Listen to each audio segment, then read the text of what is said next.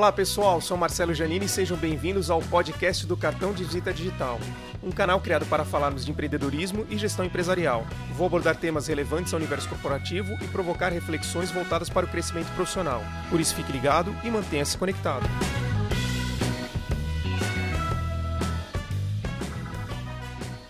Episódio de hoje: Projetos empresariais. Hoje eu vou falar de um tema que muitas pessoas já vivenciaram ou vivenciam isso dentro do seu local de trabalho. No episódio passado eu falei muito sobre gestão de mudança, que tem total relação com projetos empresariais e requer muito engajamento de todos os envolvidos. Pessoal, antes de entrarmos nesse tema, o que eu vou abordar nesse podcast são projetos voltados aos processos de melhoria dentro de uma empresa, e não projetos de engenharia ou arquitetura que visam construir uma empresa.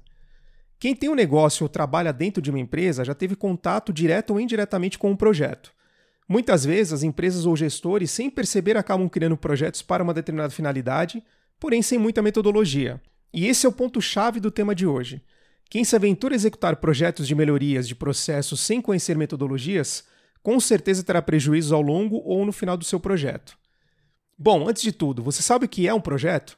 No dicionário existem diversos significados para essa palavra, entre eles que projeta uma vontade, desejo ou intenção de realizar algo.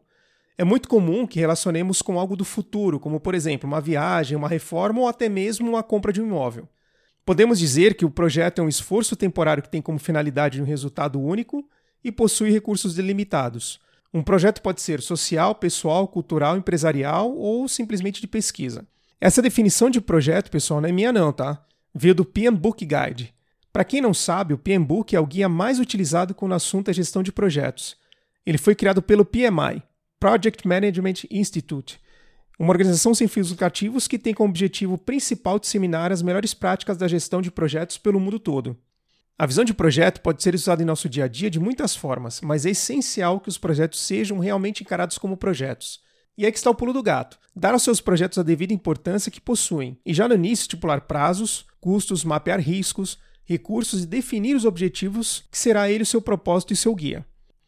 Como nosso canal aborda principalmente temas corporativos, abordaremos daqui para frente aspectos e particularidades dos projetos empresariais. Em um projeto empresarial, o objetivo é criar oportunidades, melhorar soluções para o negócio já existente ou estruturar novos negócios. Um exemplo simples de entender é de um empreendedor que deseja abrir uma hamburgueria. Antes de iniciar esse novo negócio, ele irá procurar o um lugar mais adequado, fará todas as contas de quanto ele irá gastar nesse projeto, providenciará todas as questões burocráticas pelas quais o novo estabelecimento precisa passar e só depois disso dará início à nova empresa. Essas atividades precisam ser organizadas da melhor forma. Isso tudo para garantir que esse empreendedor não vá gastar dinheiro no momento errado ou levar muito tempo para lançar o seu novo empreendimento. Toda empresa precisa e deseja implementar mudanças significativas, porém a gente sabe que nem todas estão preparadas.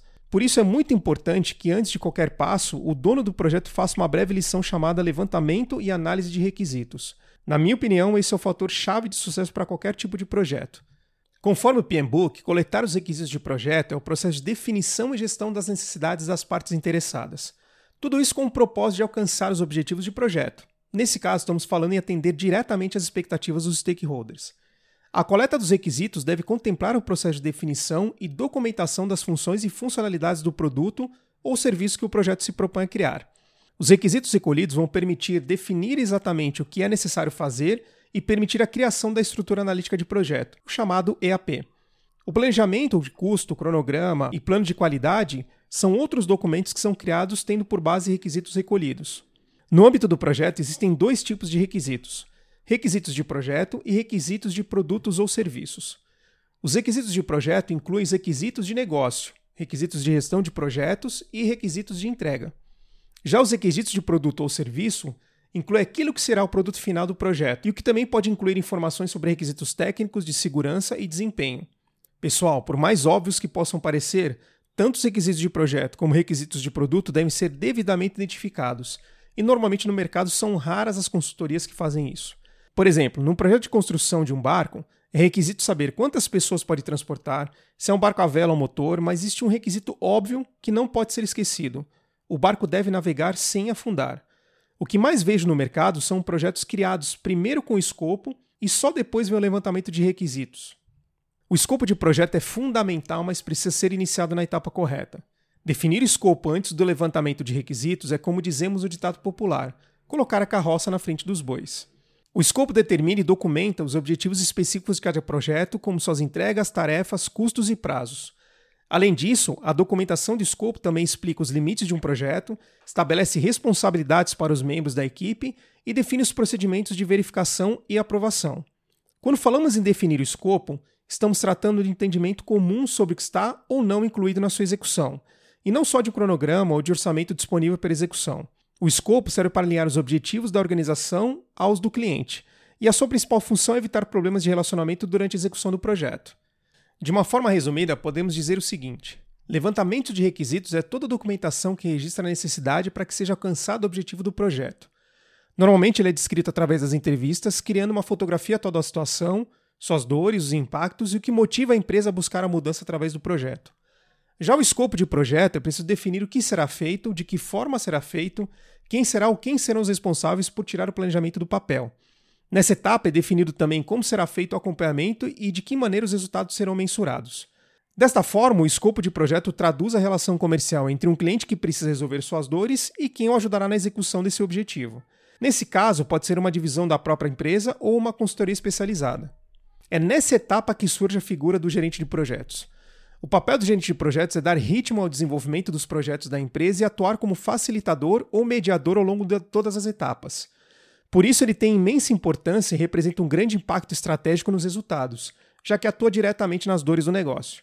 O gerente de projeto lida diretamente com os conflitos internos, sendo responsável pela intermediação entre os times e também das equipes com a gestão da empresa.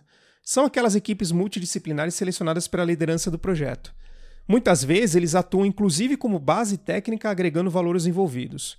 Por isso, contar com um gerente de projetos eficiente e qualificado é importante para a companhia que visa concretizar o projeto de curto, médio ou longo prazo, integrando a equipe e desenvolvendo processos eficientes. Reflexão que eu deixo para vocês nesse podcast é que, na maioria dos casos, os projetos têm seus resultados em sucesso por não respeitar essas metodologias. Muitos gestores minimizam a importância e o conhecimento das camadas operacionais e definem seus projetos empresariais somente na esfera gerencial. Mesmo que sigam a metodologia correta, ainda assim haverá pouca profundidade, pois quem está na camada gerencial conhece superficialmente os processos da companhia. Quando desde o início do projeto a empresa une a camada gerencial e a camada operacional para o levantamento de requisitos, automaticamente a empresa conseguirá identificar o melhor parceiro comercial para definir em conjunto seu escopo e alcançar seu objetivo. Espero que vocês tenham gostado do conteúdo e aguardo vocês para o próximo podcast.